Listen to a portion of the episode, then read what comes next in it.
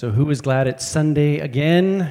If you're, if you're, here with us in our hub, we say welcome. I like to look in this camera as well and just say welcome to all those who are watching via online. Maybe you're on vacation right now. We're in the thick of summer vacation, but uh, we're so glad that we can be doing this together going through this season together as a church and and continuing with our English service, and this is this is still that hybrid kind of uh, concept. I've been saying this these last weeks, just because I know that every week we're having somebody new here, and I want uh, people to know that we're we're doing our best to keep the sound good here in the room, but also for the studio kind of feeling uh, for a good, solid sound online. And so, uh, have you guys noticed that the drums are electric now, and it's not? Uh, I don't know if you guys have noticed that. So, uh, it's the, the sound is a lot better, but we're still moving in that that direction. But glad it's Sunday. I'm glad we can continue with this series today. It's called Jesus Stories. We started several weeks ago. And today we will hear from someone else again. And I can already say that it will be fantastic. Why? Because I know uh, who is speaking, number one, and she is absolutely fantastic. Uh, and, and number two, I've already seen her notes. And so, therefore, it's going to be uh, just it's going to be an awesome, awesome message for all of us today uh, as a church. And during this series, every week, uh, we're, we're taking a look at the parables in the New Testament.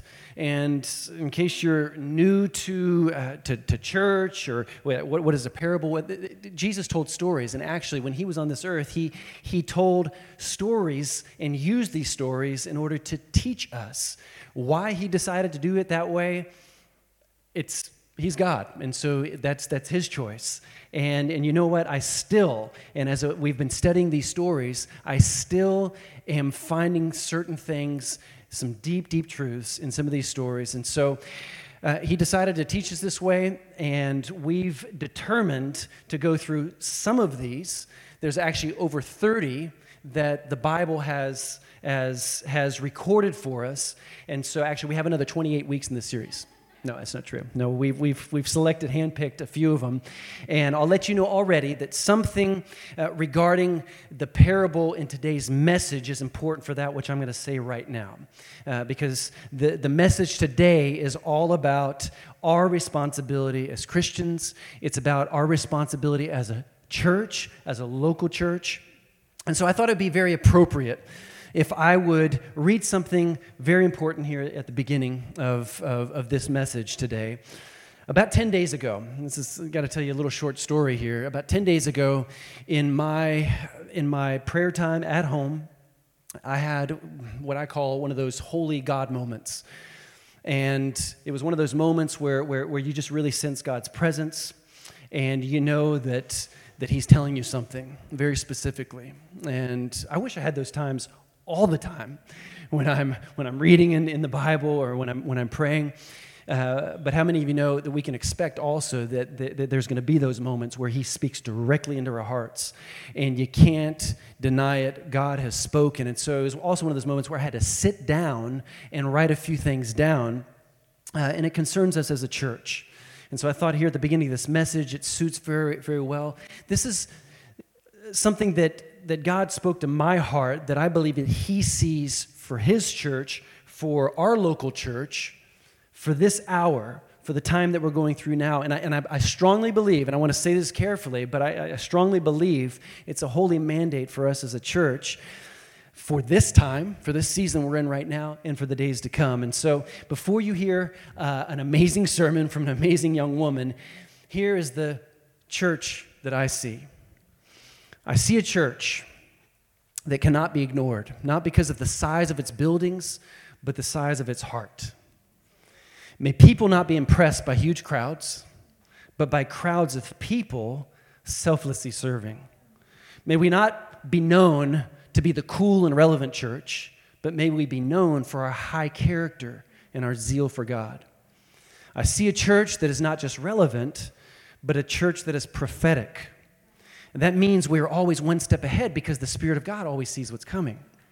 And that's what I've appreciated in this time. God's helped us to be innovative and, and, and call new things into being that, that maybe we haven't even ventured out in and during this pandemic time. And so I see a church that is not marked by a number of likes or prominence on social platforms, but a church that is marked by the presence of God because He actually likes being in its midst. I see a church full of people that are so gracious, forgiving, and unconditionally loving because they have experienced the grace, forgiveness, and unconditional love of Jesus. I see a church that is marked by its spirit of generosity. And thank you for your generosity. It's making a difference. And it's carrying us through this time, not only that we can, uh, that we can see to it that all the bills are met, and no, that we're making a difference in this time. And so I see a church that is marked by a spirit of generosity, always willing to be sacrificial in its giving, as well as able and equipped. There's a lot of authority there, as well as able and equipped to give to every good work. That's biblical. This is the church I want to pastor. This is the church with an open door, an open heart, and this is the church with an open heaven over it, pouring out blessing where there is not enough room to contain it. Amen. And that's what I see for this for this next for these next days. That's why I love that song that we're singing. It's all about it's all about living in the future and now. And, and there's there's there's always hope. There's always hope. There's always hope for a better tomorrow. So now it's my great privilege, okay? I don't want to spend too much longer here to introduce to you today someone that many of you know very well. Uh, she is someone that came into Melanie's in my life over 15 years ago. And we immediately not only saw her phenomenal ability to lead, but also her hunger for God and, and, and just to get more from God. And this young lady, she's passionate about making a difference in our world, and she's doing exactly that. And over 10 years ago, Melanie and I, we were at a conference in, in London, and we came back from this conference stirred up in our hearts and uh, and actually we were inspired but we were actually frustrated at the same time because we knew that we needed to be doing more as a church in our local community and so, shortly after this conference, and after God stirred these things in our hearts, we made, made some appointments with the local city officials. How can we be more of a practical service and help to our local community? And, and so, we had these first meetings, but we knew right away we, we needed somebody in our, in our church leadership to spearhead this ministry within our church. And so we couldn't have even imagined what an amazing job this young woman would do. She took the, the bull by the horns so to say, and work diligently to create what we call today, in German we call it Wir helfen, and it literally means we help. And, and so she also oversees, she also coordinates all of, all of the heroes of our church that we call the dream team. It's all of the, all of the, uh, the people that serve and make a huge difference through our church. She's not only one of our top leaders, but she is also a little sister to me uh, who's dear to my heart. And so, would you help me in welcoming to the stage Melina Leracher.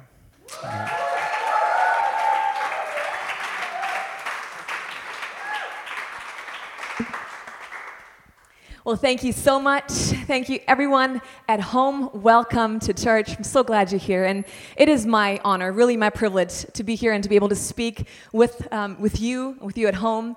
Um, today. And so I want to take a moment just to honor my pastors. Uh, Melanie and Will, you guys are phenomenal leaders. You are great people. And one thing, one of the many things I love about you both, is that you would allow God, His love, to move you and to really create a, a, hunger to reach the world and to love people. And you do it so well. So thank you. It's, it is uh, beautiful to see how you lead, and I'm so grateful to be able to do it alongside of you. So thank you.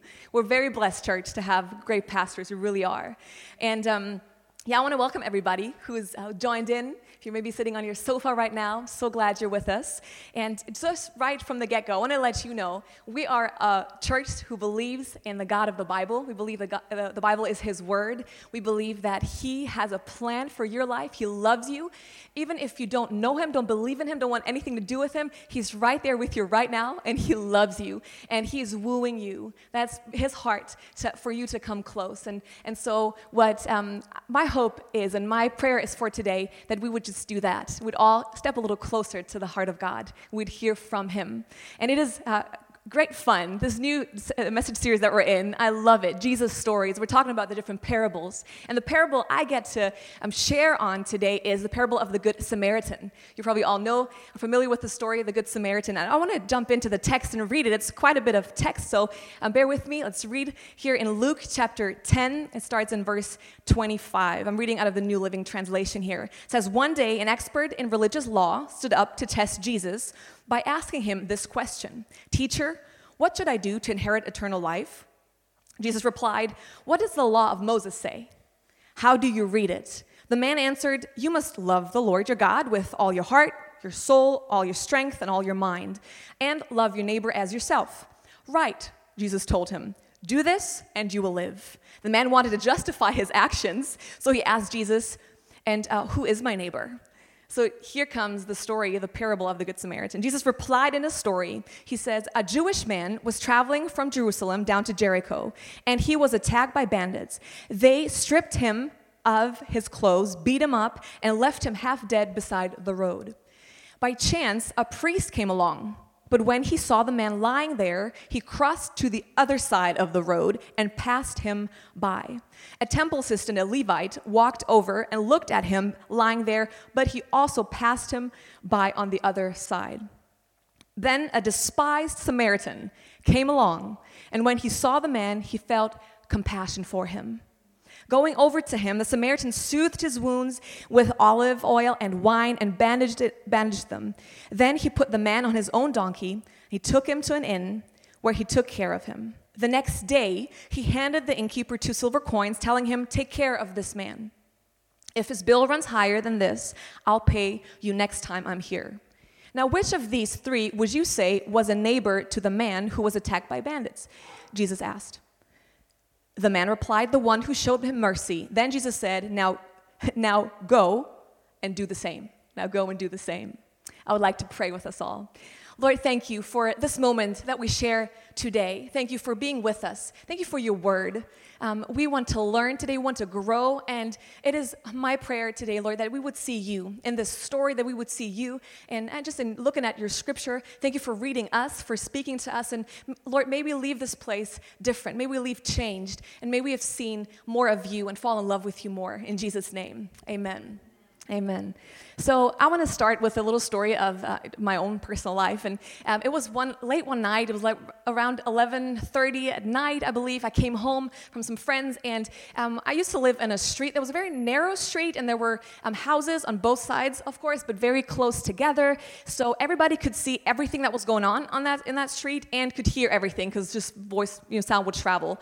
So I came home, and it was late, and I saw this lady um, kind of stra- strangely dressed a little bit, and she, she stood there and she was kind of like looking down. And the kind person that I am, I was asked her, uh, I said, Good evening. And she looked at me, she goes, Can you help me? And I was a little nervous. I'm like, What would she ask me to do at this time? Uh, and so I was like, Okay, yes, sure. What's your problem? She says, Oh, I actually locked myself out of the apartment. Um, I wanted to go in, but I don't have my key and I don't have a phone. Would you call the key service for me? And I said, Of course, no problem. I went over, called the service. They said it's going to take an hour, I think, and it's going to be quite a lot of money. And so, um, fine, I'm going to wait with her. So, um, waiting, I tried to kind of figure out if she really lived there. So, kind of like, hey, so what's your name exactly? Because I'd never seen her before. And I'm like looking at the door, the sign. I'm like, okay, um, makes sense. But you still don't know. And then I said, is this your apartment right here? The first one. She goes, yeah. I said, well, one of the windows is tilted kind of open a little bit. She goes, Yeah, so? I'm like, Well, I'm not a criminal, but where I used to live, sometimes I would kind of lock myself out and, and the, the, window was tilted. I would just get in. I know how to do that. She goes, Oh, can you do that for me? That would be amazing. It would save me so much money. I'm like, Sure. So I climbed up onto the windowsill, kind of like up there, and got into the apartment. And in communicating with her, I was still trying to figure out who she was, if this really was her apartment or not. So I get in, and she was telling me about, before I got in, about the lasagna she had made um, on that day and um, the beer that was still on the table. So my first glance was into the kitchen, obviously, like lasagna, check, beer, check. Okay, it's really her. So then I went out, let her in. She was my best friend after that. I'm telling you, next morning she was just so thrilled to see me. And um, I got home that night. I uh, asked myself, what have I done? I almost broke the law trying to help someone in Jesus' name. So sometimes that's kind of how I am. I kind of go to an extreme, not thinking, but everything is good. So don't leave your windows open or tilted when you leave the house if you live on the um, bottom floor. Anyways, so that's kind of like the heart. We want to help people. I want to reach out to people. I want them to understand and kind of experience the love of God. And, um, here in this story, it's an interesting story. It is laden with so many different things. Like with um, here, the priest and the Levite, for example, those two men that came walking by and ignored the man. They were religious leaders. They represent the law or religion. And we know that religion or the law always sends the message of you have to earn your way to God. You have to do something in order to be accepted by Him. And that's what the law said. The law cannot save us. And so they walked by him. They were probably on their way to religious duty somewhere, and they didn't want to get defiled by touching a, you know, a corpse. They just didn't want to have anything to do with it. We're probably too busy, you know, spiritual duties, too busy to help help the man. They stepped over him basically and went uh, walked past him exactly how many others would have done that day. Um, and so the road from Jericho to Jerusalem if you studied a little bit, um, it's actually it was notorious for its danger for um, robbers and bandits, for people that would um, come and like leave you half dead by the road and, and rob you. And it's also it was also known by uh, the word or the name Way of Blood because of all the blood that was shed there by robbers. The, the two men didn't feel responsible to help him. They didn't even bother to go over and check if he was still alive. And that's kind of how, like a religious um, view, what, what, it, what it does. It wants to calculate, wants to know everything first before it acts. And so um, here we see those two. And interesting, they probably would have thought, oh, poor guy. I mean, probably those robbers again and someone should help him you know or oh he was not prepared for this road i mean he should have had some guns with him or um, back in the day some knives or something like that to kind of you know defend himself so kind of his own fault, so we'll just leave him there. And Jesus, in that day, he presented a completely different way of thinking and a different teaching, and they really took issue with that. And so in Luke, um, we read in Luke 6, just a few verses, it says, Do to others as you would like them to do to you. Love your enemies, do good to them, lend to them without expecting to be repaid. Then your reward will be in heaven, or in heaven will be great, and you will truly be acting as children of the Most High. And he, for he is kind to those who are unthankful and wicked. You must be compassionate, just as your Father is compassionate. So the law basically walks past you, walks you, walks just by you, doesn't pay attention, not able to help or save you, and communicating to you to save yourself, basically. But here comes the Samaritan. He's the hero in the story. He comes and he is an, an outcast of the day. He was a half breed. He was looked down upon, discriminated against. There was a lot of racism happening between Jews and, and Samaritans. And even the chapter before, Jesus wanted to go to Samaria and they rejected him. So he was not able to go. So there's a lot of hatred between the two. But the Samaritan went out of his way to help a Jewish man, someone he actually would have hated or his, his people would have hated and were hated by. So he goes over there. He helps him. He kneels down and bandages up his wounds and brings him to this inn. He pays. He spends the night. He makes sure he's taken care of. So he really goes the extra mile to help this, this Jewish man. And here are two lessons I want to quickly look at from the Samaritan, what we can learn from him. Number one is care wholeheartedly, care wholeheartedly. And in a commentary um, to this passage, it actually reads The nations have not yet learned the deep, simple truth of this parable. It absolutely forbids all limitations of mercy and help. It makes every man the neighbor of every man. It carries in germ the great truth of the brotherhood of the race. Humanity is a purely Christian word and a conception that was never dreamed of before Christ had showed us the unity of mankind. So it is basically saying that the gospel is the gospel and the story of Jesus is what helps us understand that all humankind is precious to God. Every person, no matter their background, no matter their nationality, no matter their orientation, they're precious to God. And I want you to know right now, maybe you're sitting in your home, you are so dear to God. He is in love with you. And no matter what you have done, no matter where you come from, no matter what you look like, He is in love with you. He's a good father. So, humanistic thinking on the other hand, and you know that's very uh, just you can see it in our in our world is basically trying to create peace, order, harmony in the world without God. Saying just by human effort, by government, by and, and, and people are doing great things, but it leaves out God completely. And we know we can never love people the way God intended for us to love people without Him. It's His love shed abroad in our hearts, increasing in our hearts that will be extended to other people. And my question is do I do I allow God am I allowing God to use pain and suffering in the world around me to break my heart for what breaks his heart? Does he have permission? Because people are at the center of God's attention and his affection. It's people. We're in the people business. That's why we're still here. Um, just because something doesn't affect you directly, maybe, d- does not give you an excuse to look away. You know, if we call ourselves Christian, how can we not help other people? How can we not be bothered to help someone, to be in our own, you know, religious duty and not see the plight and, and, and the suffering around us? I believe that God has done so many good things for us and He has restored us back to Himself. He stepped into human history and He saved us, knowing all too well that we were not able to save, our, save ourselves. And it was by our own doing. I mean, our own rebellion, our own, God, I don't need you. But He says, No, I want you. That's why I will come. I put on flesh and, and bone. I will come into this earth to come and save you. And um, the moment we are aware, made aware of someone suffering or hurting, we are basically, um, we have permission to care. We have permission to care. And even responsibility, I would say. And it is so hard nowadays with all of social media. For me, it is um, for sure. You know, you look at your Instagram and you scroll, oh, there's, a, there's an earthquake, oh, poor people. And oh, nice new wedding. And oh, the, I mean, suffering children, and then, oh, cool shoes. And then next thing is, oh, and, and you know, th- just nice holidays, nice vacation. And then you see people like over there in a tornado. And it's so hard to, to really keep your heart um, on track with what God has and to keep it really um, just, you know, se- sensitive to what God is saying. And if it hurts you, it does affect me. I cannot look away. I cannot turn a blind eye. It, it does affect me. And Compassion is the word here. The Samaritan was moved with compassion. And I love that word. In the Greek, it says, um, the actual word in Greek is splanchnizomai. Splanizome. And it's, it means that you're, that you're moved in your uh, internal organs, basically. So you're moved to compassion. You cannot stand just looking and knowing. You have to be moved to action. You have to do something about it. You feel it in the pit of your stomach. I mean, that will sure move you to action.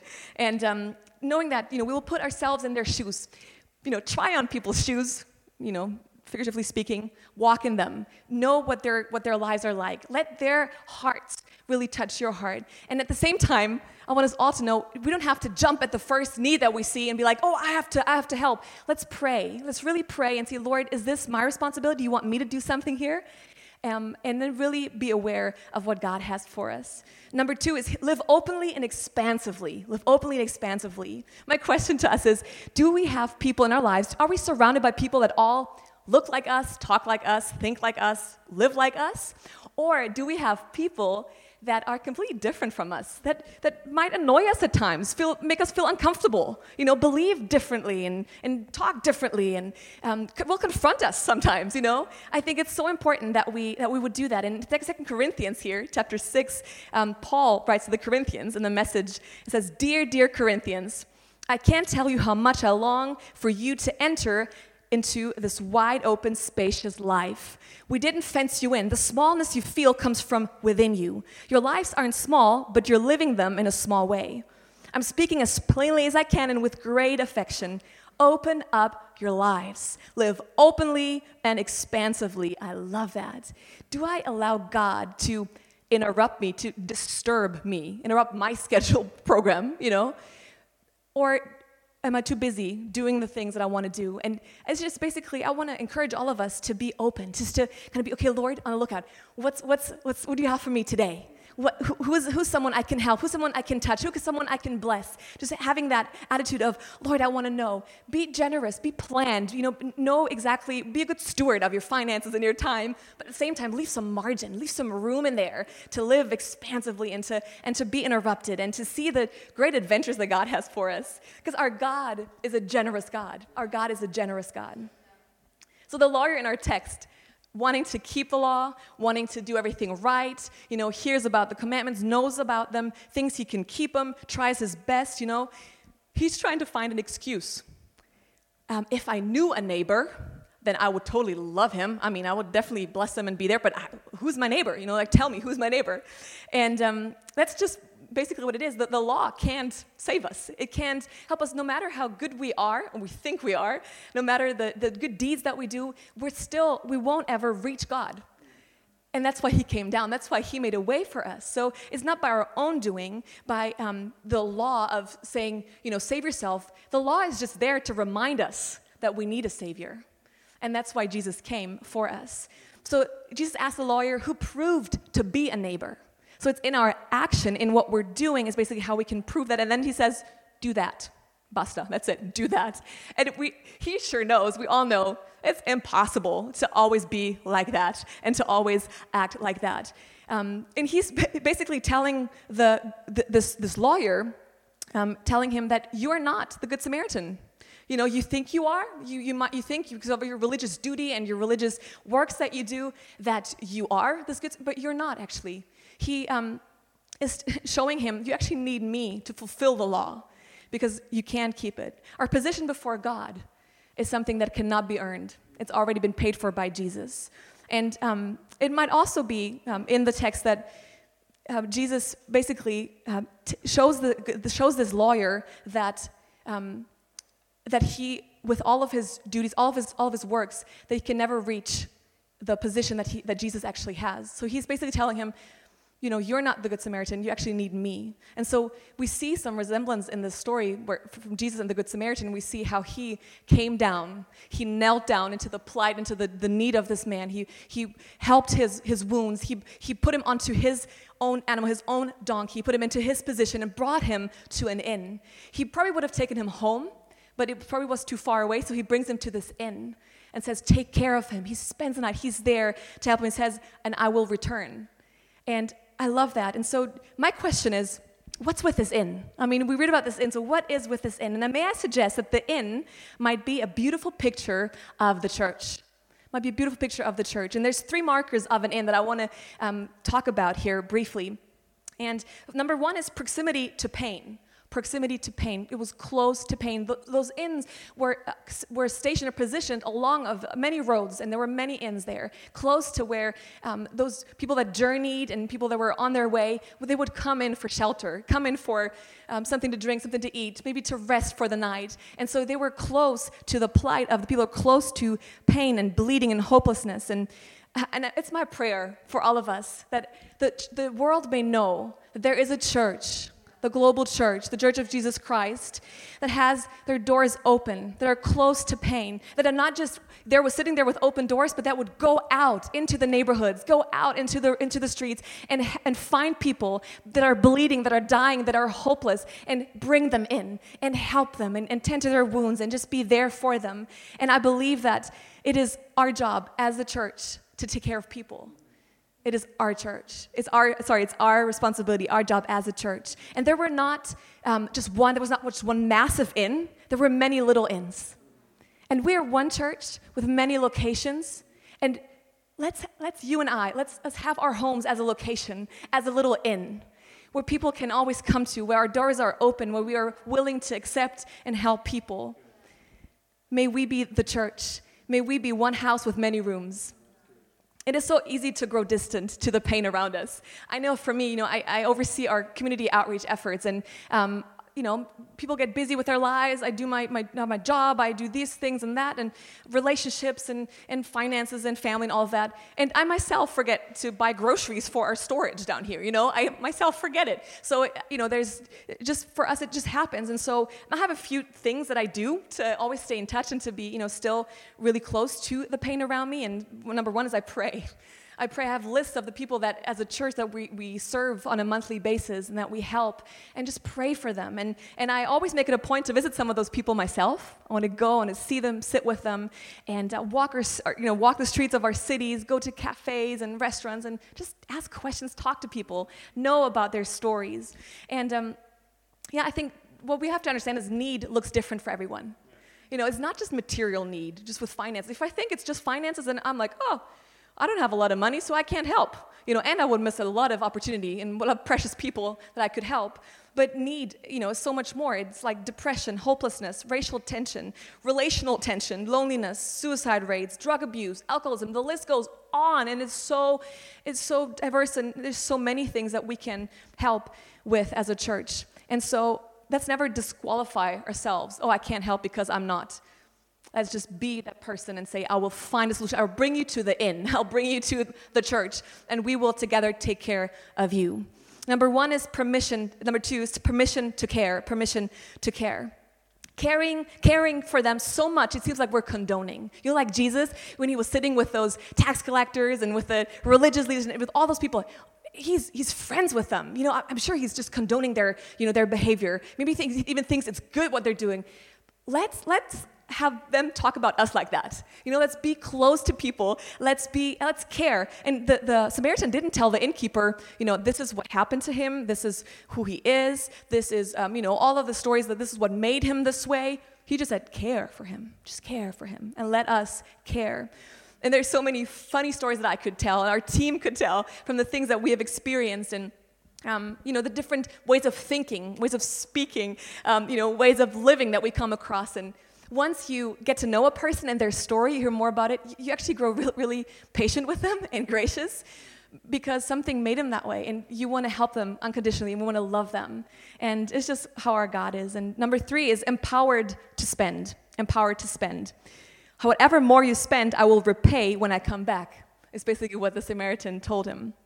And just this past week, um, some of our team went out to help a single mom of four children, and um, you know she had def- uh, several different um, difficulties in her life. And we worked together with a with a social worker, and we were able to help her and, and, and give her some gift vouchers and you know some some money actually for uh, for a stove that she needed and some other things. And it's through your generosity, church because you give, we're able to do that. And so much more is happening that we don't share about, you know, on a platform. Because so many heroes in our church that are helping and they're, you know, giving their time and energy and effort to help. And um, that's beautiful. And so I want to actually commend all of us and I want to, you know, say, well done. It's beautiful. Um, and, you know, the thing is, Jesus says to us, whatever you spend to help others, put it on my tab. He basically, the Samaritan gave him the credit card and saying, whatever it is, you know, put it on there. I'll make sure it's taken care of. That's what Jesus does. So generosity will enlarge our lives. Let's live our lives in an open way.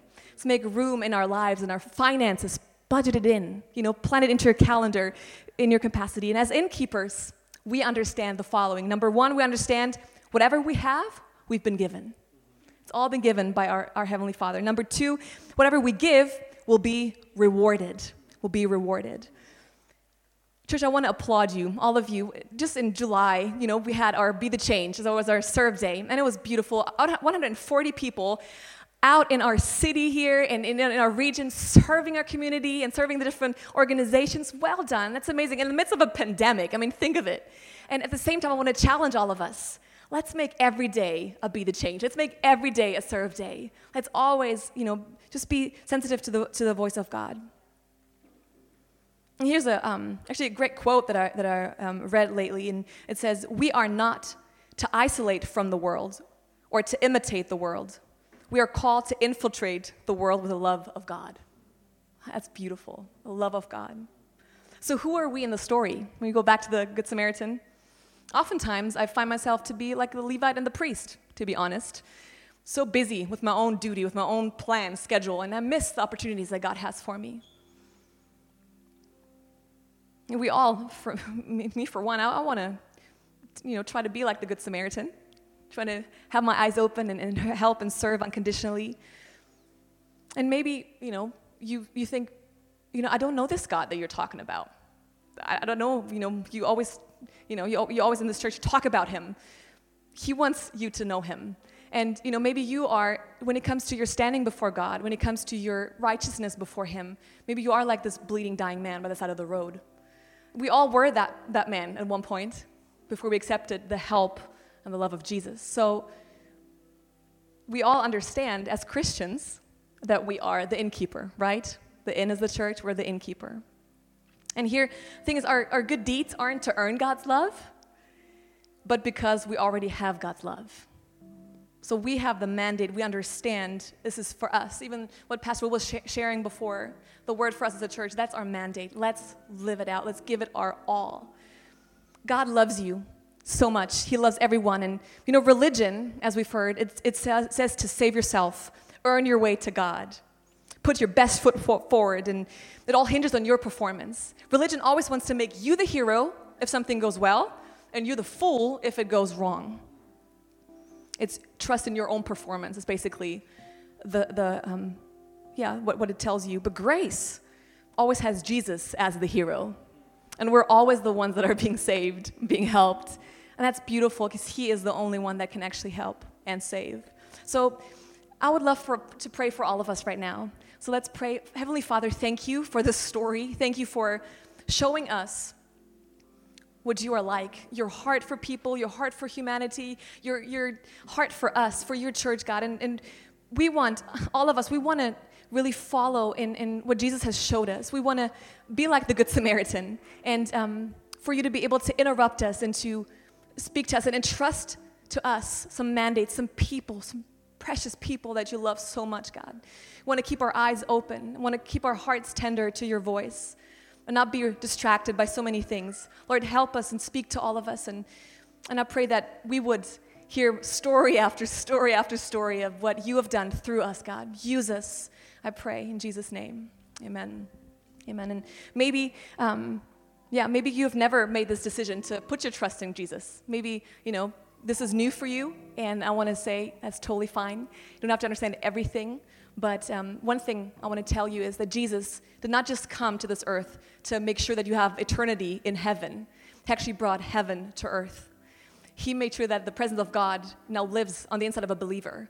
So He wants to restore you back to your relationship with your Heavenly Father. And it's a beautiful um, verse here in John chapter 1, verse 14. It says, the, world, the Word, Jesus, became flesh and blood and moved into the neighborhood. We saw the glory with our own eyes, the one of a kind glory, like Father, like Son, generous on the inside and out, true from start to finish. And I want to ask you right now, wherever you are, if you're at home, going on a, for a walk, you're here in this room, would you like to accept Jesus Christ as Lord over your life? Would you like to have Him come into your heart and to really restore back the relationship with your Heavenly Father. Maybe you've done that once. Maybe you have made that decision and you've wandered off. And the, the Father is saying, Come back. You're my child. Come back to me. But for those of you who want to say yes to Jesus, I would like to, uh, to ask us all to close our eyes for a moment just to give us some privacy. And um, would you show me by lifting of your hand, um, or maybe the, put it in the chat, or let us know um, online that you say, I want to accept Jesus. And I believe by doing something on the outside with your hand, um, it actually solidifies what's happening on the inside if you act on it. So I want to count to three. And why don't you just, even at home, just slip up your hand and say yes to Jesus? Let's, pray, let's, let's really do this. For um, one, God loves you. Number two and three. Let's lift up our hands right now and say yes to Jesus. It's beautiful. So let's pray. Father God, thank you for every person that has made a decision to say yes to you. Lord, and I pray that they would um, hear your voice and they, they, they would understand what you have done for them, God. I bless everyone in Jesus' name. So if this is you, and I've prayed just for you right now, and um, let's pray together. The church will, will pray with us here, and you can repeat after me. It's a simple prayer. Let's pray. Say, Dear Lord Jesus, I know that I've fallen short. I've sinned and I need your forgiveness. I believe that you lived, died, and rose again so that I could be connected to God. I commit my life to you. I want you to be my Lord. Take my life and use it. Thank you for making me a child of God. Amen. Well, congratulations. It is the best decision ever. If you just made this decision, let us know. Use the Connect, the Connect card that we have online. Um, you can do this here in the room. Use a, a Connect card that we have. Let us know. It is a start of a journey. And um, we want to help you take the next step. So we would love to send you a Bible if you need one and help you with your next step. So why don't you let us know? We'll pray for you and contact you. And um, I want to say thank you to all of you. Thank you for tuning in, for being with us. Thank you for being here. It was a great privilege and honor. Love you guys.